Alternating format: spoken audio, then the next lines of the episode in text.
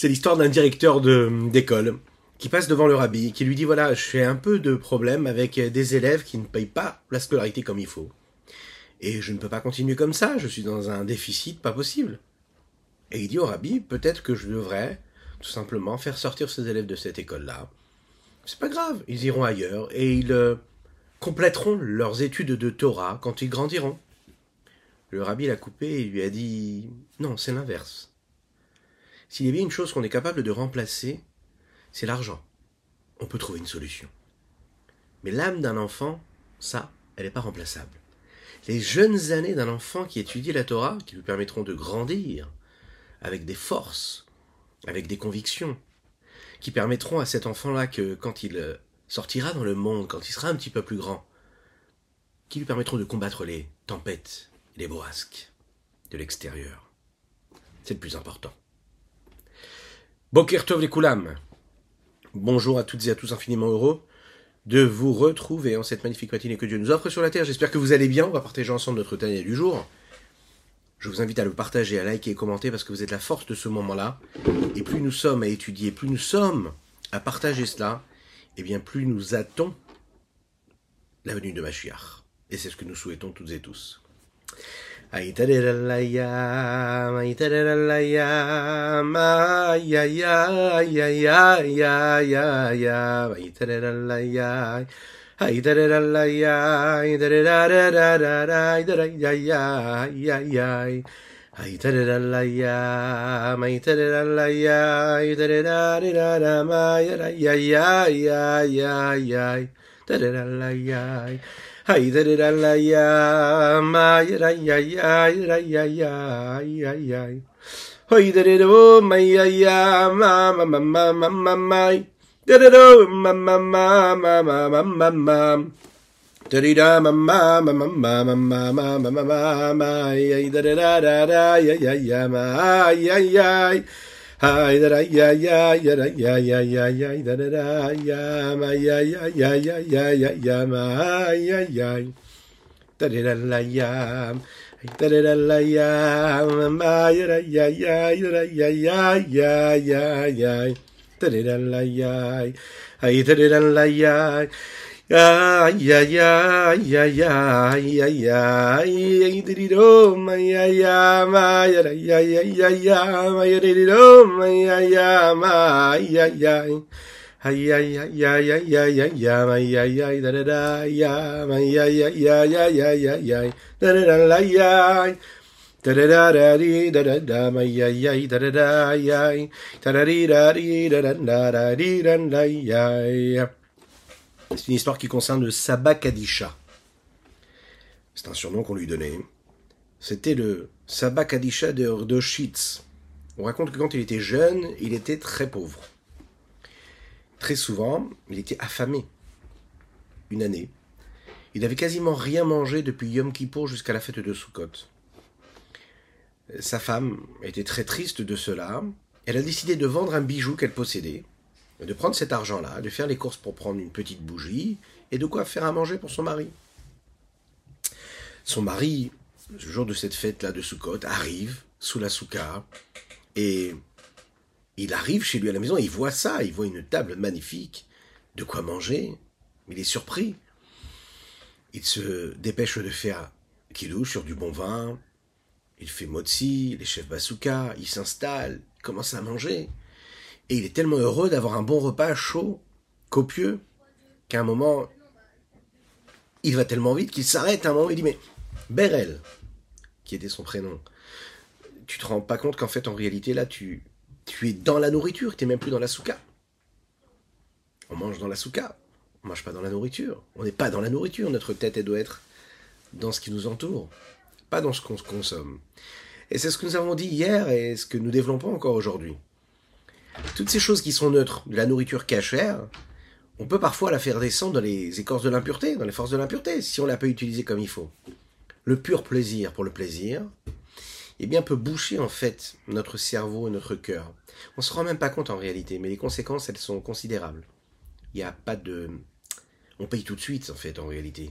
Un homme qui profite de son monde-là et des plaisirs du monde rien que pour le plaisir, et pas dans la noblesse de la sainteté, de la pureté, pas avec la bonne intention, bien, même si c'est quelqu'un de bien, de pratiquant, même si c'est quelqu'un qui est éloigné de la Torah, peu importe, il crée encore des couches qui vont boucher son cœur et son esprit à la compréhension de la Torah, au ressenti de la Torah.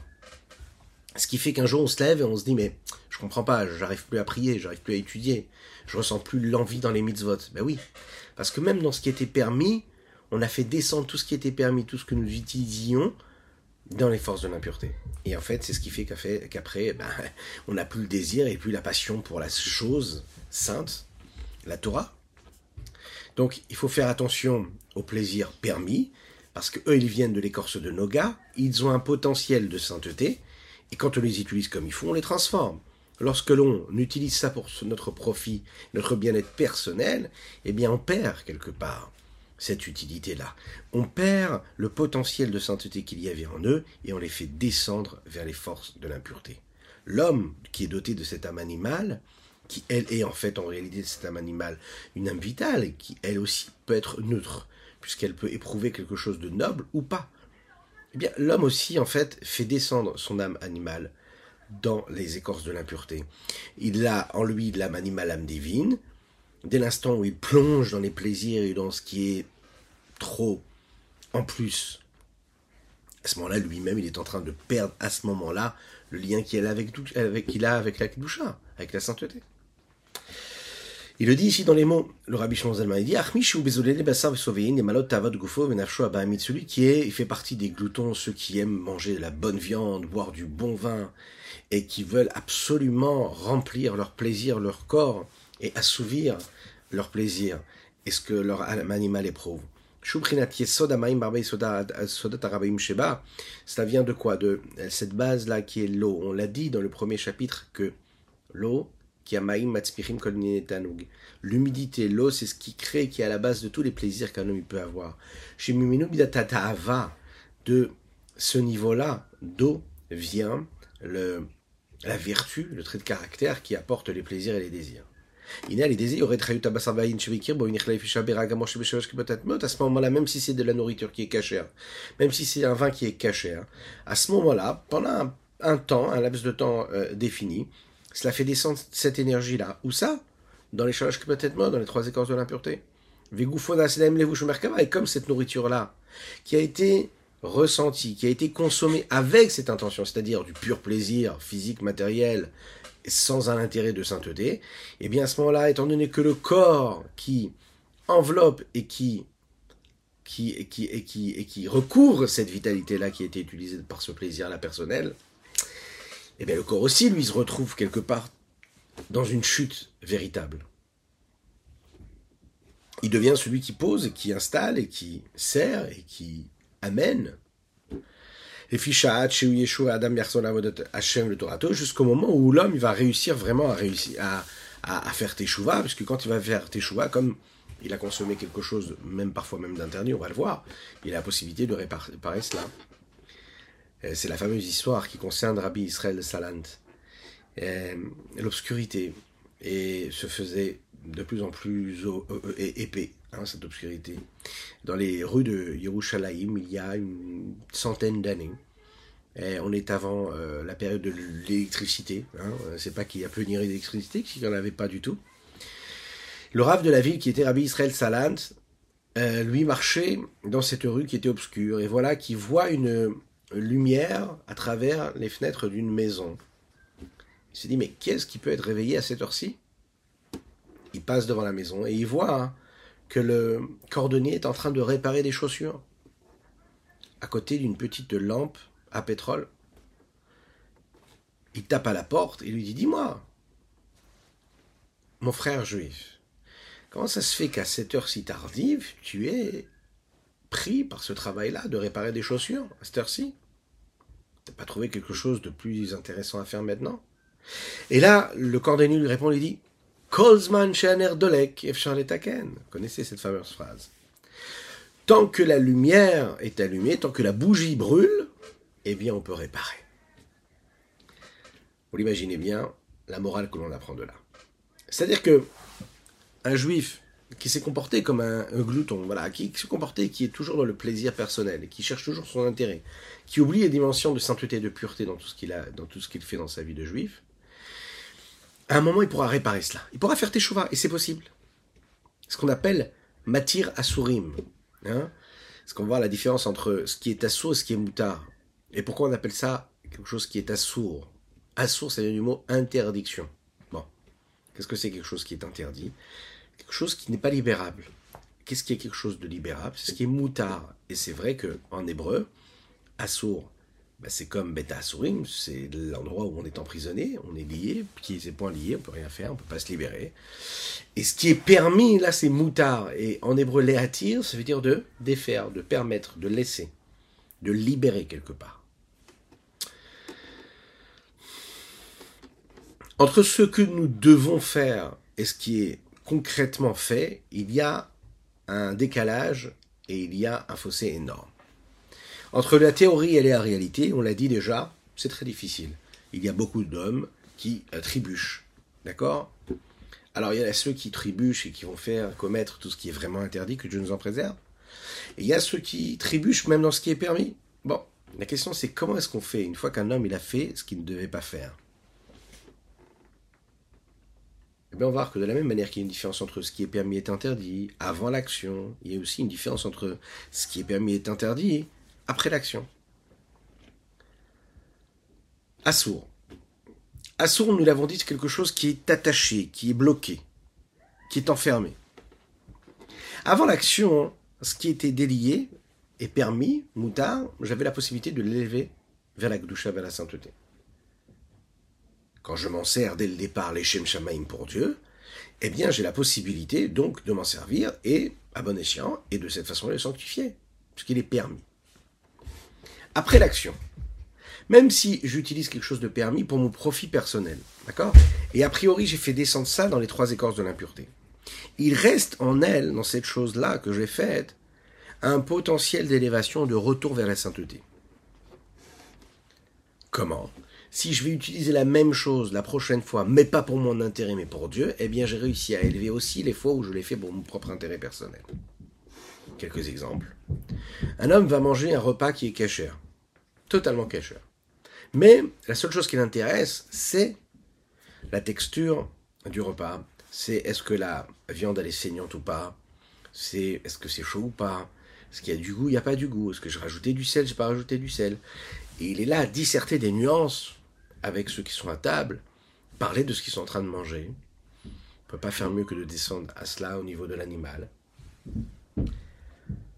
Donc, cette nourriture-là, a priori, pendant ce moment-là, elle descend dans la pureté. Maintenant, cette même personne-là, la semaine d'après ou le mois d'après, va manger la même nourriture. Et au moment où il va manger ça, il a réussi à avoir une pensée qui est noble. D'accord? Prenons aussi un autre exemple. Un homme qui mange quelque chose de cachère juste pour son profit.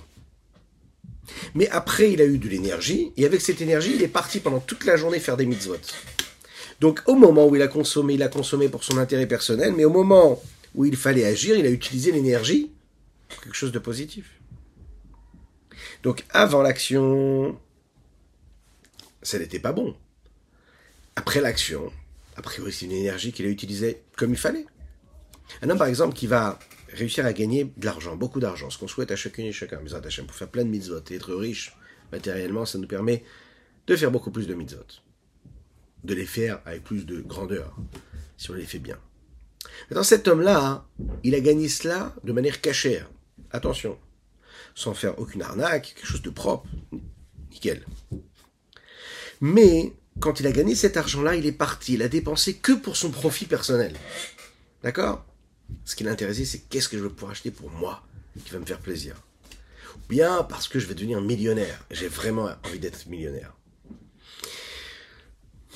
Mais une fois qu'il a cet argent-là, les jours passent, les mois passent, et dès qu'il a l'occasion de faire de la tzedaka, il donne à la. Dès qu'il a l'occasion d'élever cet, cet argent-là qu'il a gagné, il réussit à le sanctifier, à l'élever. Donc, à la base, c'était mal intentionné, mais après, une fois qu'il a cet argent-là, il fait quelque chose de bien. Attention, on ne parle pas d'un homme qui a travaillé et qui a gagné de l'argent de manière interdite. Non, non, on parle de quelqu'un qui a gagné de l'argent de manière permise, mais qui était pour son propre intérêt, et qui va prendre cet argent-là et qui va faire une mitzvah avec. Hein, la nuance, elle est là. Prenons un troisième exemple, un homme par exemple qui va réussir à acquérir des connaissances qui vont lui permettre d'avoir un métier. D'accord? Ce métier lui permet donc d'avoir un métier personnel qui lui apporte quelque chose à lui, mais pas aux autres a priori. Après avoir obtenu ce diplôme-là, eh bien, il va prendre cette étude-là juste pour gagner sa vie. Alors là, ça, va descendre des écorces de l'impureté. Maintenant, s'il prend cette connaissance-là, cette science-là, qu'il est capable d'avoir, et il va la diriger vers quoi? Hmm, Vers la Gdusha. Il va se servir de ce savoir-faire-là pour sanctifier le monde. Alors, c'est pas pareil du tout. Donc il y a ce qui est permis, il y a ce qui est interdit, et il y a aussi ce que je suis capable de faire de ce qui est permis ou de ce qui est interdit. Faut savoir que quand il y aura Mashiach, ce qui a été interdit, c'est-à-dire qui est complètement relié, qui n'est pas libérable, il va rester, il reste bloqué. Je n'ai pas la possibilité, moi, de l'élever. Je ne dois même pas avoir de contact avec ce qui est impur. Parce que ce qui est impur, ce qui est interdit, ça ne me concerne pas du tout. Il ne faut pas avoir la prétention de s'imaginer qu'on a la possibilité bah, d'élever quelque chose d'interdit ou de trouver des solutions en disant oui mais je suis obligé parce que grâce à ça j'aurai ci, j'aurai ça. Non, non, si c'est interdit, c'est interdit.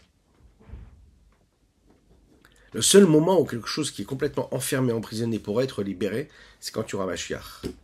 Parce qu'il est marqué Vedroach une arrête et je ferai disparaître tout esprit d'impureté de la terre. L'unicité de Dieu va se libérer, va se dévoiler dans le monde entier, et ce que nous disons tous les jours dans la tefila, ce jour-là, Dieu il sera un, et son nom sera un, unique, l'unicité la plus totale. C'est-à-dire qu'il n'y a aucun élément qui sera détaché de Dieu, même l'impureté n'existera pas, puisque l'impureté, ce serait quelque chose, une entité qui serait inverse à la sainteté de Dieu. Et quand il y aura Mashiach, on sera dans la sérénité, l'osmose, l'harmonie la plus parfaite. Donc il n'y aura plus de place pour l'impureté, puisque on sera tous dans une élévation de sainteté jusqu'à maintenant, jusqu'à ce moment-là, eh bien, le monde va rester séparé entre deux côtés. D'un côté, nous avons la Gdusha, la sainteté, de l'autre côté, ce que nous appelons la Sitrachara, l'autre côté, c'est-à-dire tout ce qui n'est pas de la Gdusha. Pirouche. Pardon. Qui les fiche, Ayabessar et Kacher, cet homme-là qui a mangé cette nourriture, cette viande ou ce magnifique vin. L'homme, c'est la raison pour laquelle s'il fait échouer, il aura la possibilité d'élever toutes ces étincelles qui, a priori, se sont retrouvées emprisonnées dans l'impureté parce qu'il les a consommés juste pour son propre plaisir. Quand il va revenir vers Dieu et le servir comme il faut. Chez Zéoléchon Éther ou Moutard, c'est ce que nous avons Éther ou bien Moutard, que le marché est no cachour, qu'il est libéré, délivré, délié. Il n'est pas relié et interdit et bloqué et enfermé, bidé à dans les mains des forces extérieures. Chez le au point de ne pas pouvoir monter vers Dieu et se, euh, se faire pardonner complètement. Alors, il reste quand même quelque chose, il nous précise quand même. Il dira Il faut savoir qu'il y a une forme de trace qui va rester, une trace du mal, qui va se poser sur le corps. C'est la raison pour laquelle le corps il a besoin de chibut akever. Qu'est-ce que c'est chibut akever C'est un moment où on va, juste après la, disparition du corps de l'homme, enfin de, de, la vie de l'homme, eh bien, ce corps-là va être balancé. C'est toute une technique qui va être faite, et on ne va pas ici rentrer du tout dans les détails de façon à réparer euh, toutes, euh, toutes les choses qui ont causé, en fait, par ce corps-là de l'impureté. C'est-à-dire que tout ce que l'homme, par exemple, a pu ressentir dans son corps d'adulte, pour son propre plaisir, son pur plaisir, sans, sans se sanctifier au moment d'avoir ce plaisir-là, eh bien, après 120 ans, c'est un moment où nous, ce que nous appelons le Kever, le corps vit, vit des épreuves pour réparer cette faute-là. Mais ce n'est pas pareil pour tout. Prenons un exemple.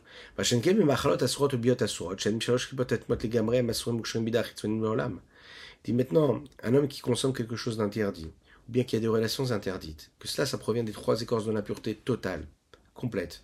Mais ils sont bloqués dans les mains des chitsonim, de ces forces qui sont extérieures. Et elles ne pourront monter qu'au moment où Mashiach arrivera. C'est-à-dire que même la plus grande des tchouva, elle ne peut pas faire disparaître cette trace-là qu'il y a. Comme c'est marqué, cet esprit-là d'impureté, je le ferai disparaître de, la terre. On va le voir ici maintenant, le Rabbi Shonzelman veut nous dire qu'il y a un nouvel élément qui est plus rassurant. Parce que quand on lit cela, on peut être euh, très apeuré. de se dire, mais quelle est notre situation à nous? On nous avait dit que le Tanya, ça nous parlait à, chacune et chacun d'entre nous, peu importe notre niveau de pratique. Eh bien, la solution, elle est ici.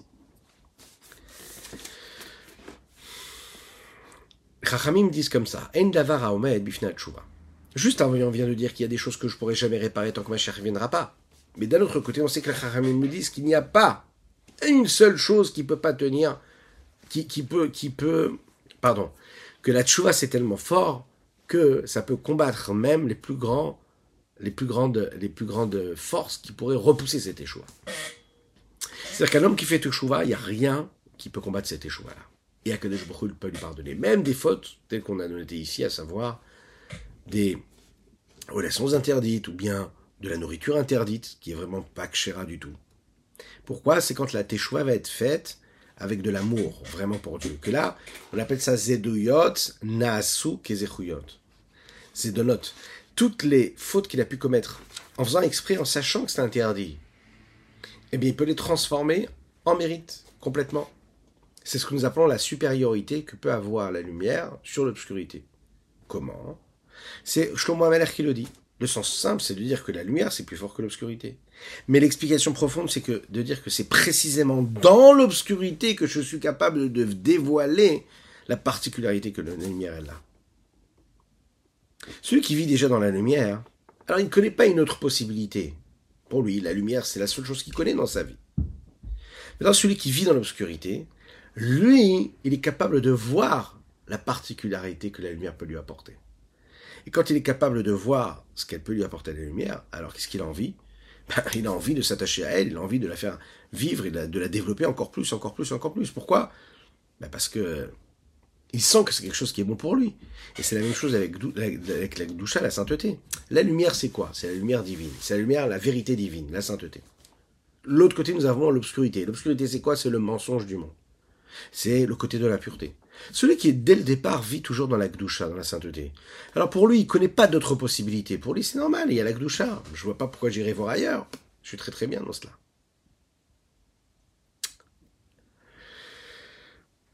Celui maintenant, par exemple, qui ne vit pas dans cette spiritualité, dans cette sainteté-là, celui qui ne vit pas dans cette lumière-là, hein, celui qui vit dans l'impureté, et qui était dans le, ce monde de mensonge, et qui réussit à sortir Baruch Hashem de ce monde-là, alors il est beaucoup plus sensible à la Kdusha, il est beaucoup plus méticuleux dans son rapport à Dieu, parce qu'en fait, il prend conscience vraiment de ce que cette lumière-là, elle, a pu lui apporter dans son obscurité.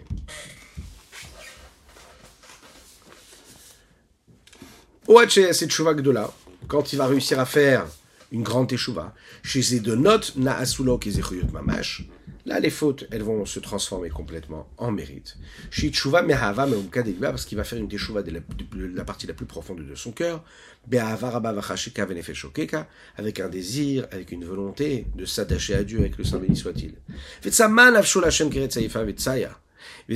Et son âme a soif, comme une terre fatiguée et assoiffée et asséchée.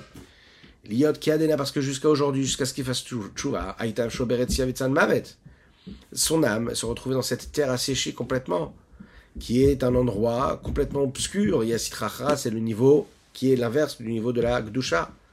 Elle est éloignée de la lumière de Dieu. C'est la raison pour laquelle son âme est encore beaucoup plus assoiffée que l'âme des tzadikim, parce qu'elle, elle est vraiment très très loin. Et quand on compare cela à une terre asséchée qui a besoin d'eau et que quand il y a une petite goutte qui va arriver tout de suite, on va tout de suite aspirer cette eau. Celui qui a besoin de faire teshuva, il dépasse le tzaddik. Parce que le tzaddik, lui, il est déjà dans la lumière. Celui qui a fait une erreur, il est dans l'obscurité. Et donc la lumière, pour lui, c'est quelque chose de beaucoup plus vital. Et donc il va la rechercher avec beaucoup plus de vitalité, de force et de, de conviction et d'intégrité surtout, de sincérité.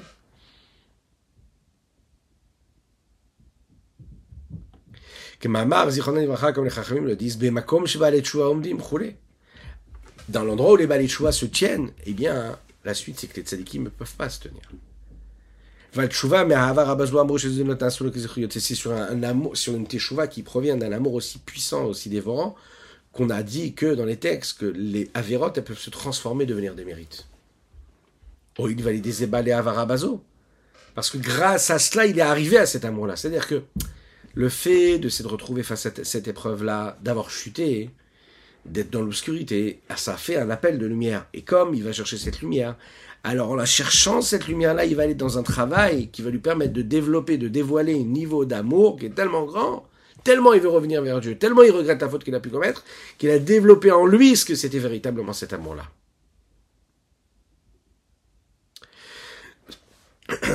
Aval maintenant un homme qui fait une chouva mais qui vient pas de cet amour-là,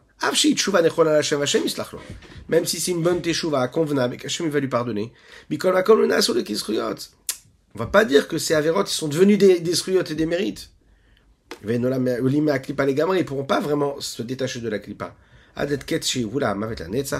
Jusqu'au moment de la, de, de la Géoula, où à ce moment-là, euh, la, mort disparaîtra complètement. Et qui dit mort dit impureté. Donc l'impureté disparaîtra complètement. avec la fin, la fin de la de, de, de, de cette galoute, de cet exil-là et du mal qu'il y a euh, sur terre. Voilà ce qu'on pouvait dire, mesdames et messieurs, pour ce année du jour. J'espère que vous allez pouvoir le partager avec vos amis et le réviser, l'écouter, le réétudier encore et encore, afin de s'imprégner de ces trésors-là que le Rabbi Shmozalman nous donne et qui nous permettent d'avoir une vie beaucoup plus sensée, consciente, une vie avec plein, plein, plein de bon sens, de spiritualité, de sainteté. Que Dieu vous bénisse et qu'il vous protège, qu'il inonde votre existence de bonté, de grâce et de miséricorde. Amen, ve Amen. À bientôt.